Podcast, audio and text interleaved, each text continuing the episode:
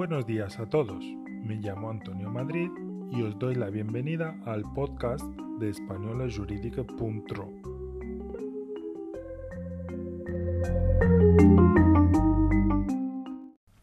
Malas noticias de la Unión Europea para el sistema tributario español. El Tribunal de Justicia de la Unión Europea ha dictado a finales de la semana pasada que el modelo 720 que obliga a las personas a declarar bienes y derechos situados en el extranjero y el sistema de sanciones derivado de éste son contrarios al derecho de la Unión.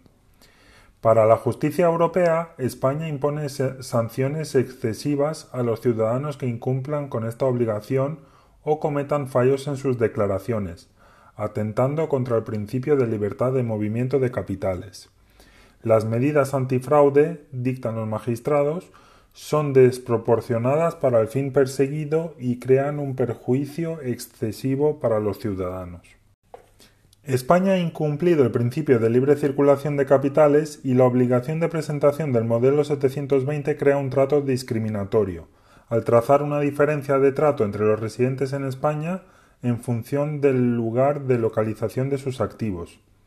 Esta obligación, continúa el fallo, puede disuadir a los residentes de ese Estado miembro de invertir en otros Estados miembros, impedirles hacerlo o limitar sus posibilidades de hacerlo. Constituye, por tanto, una restricción a la libre circulación del dinero en Europa.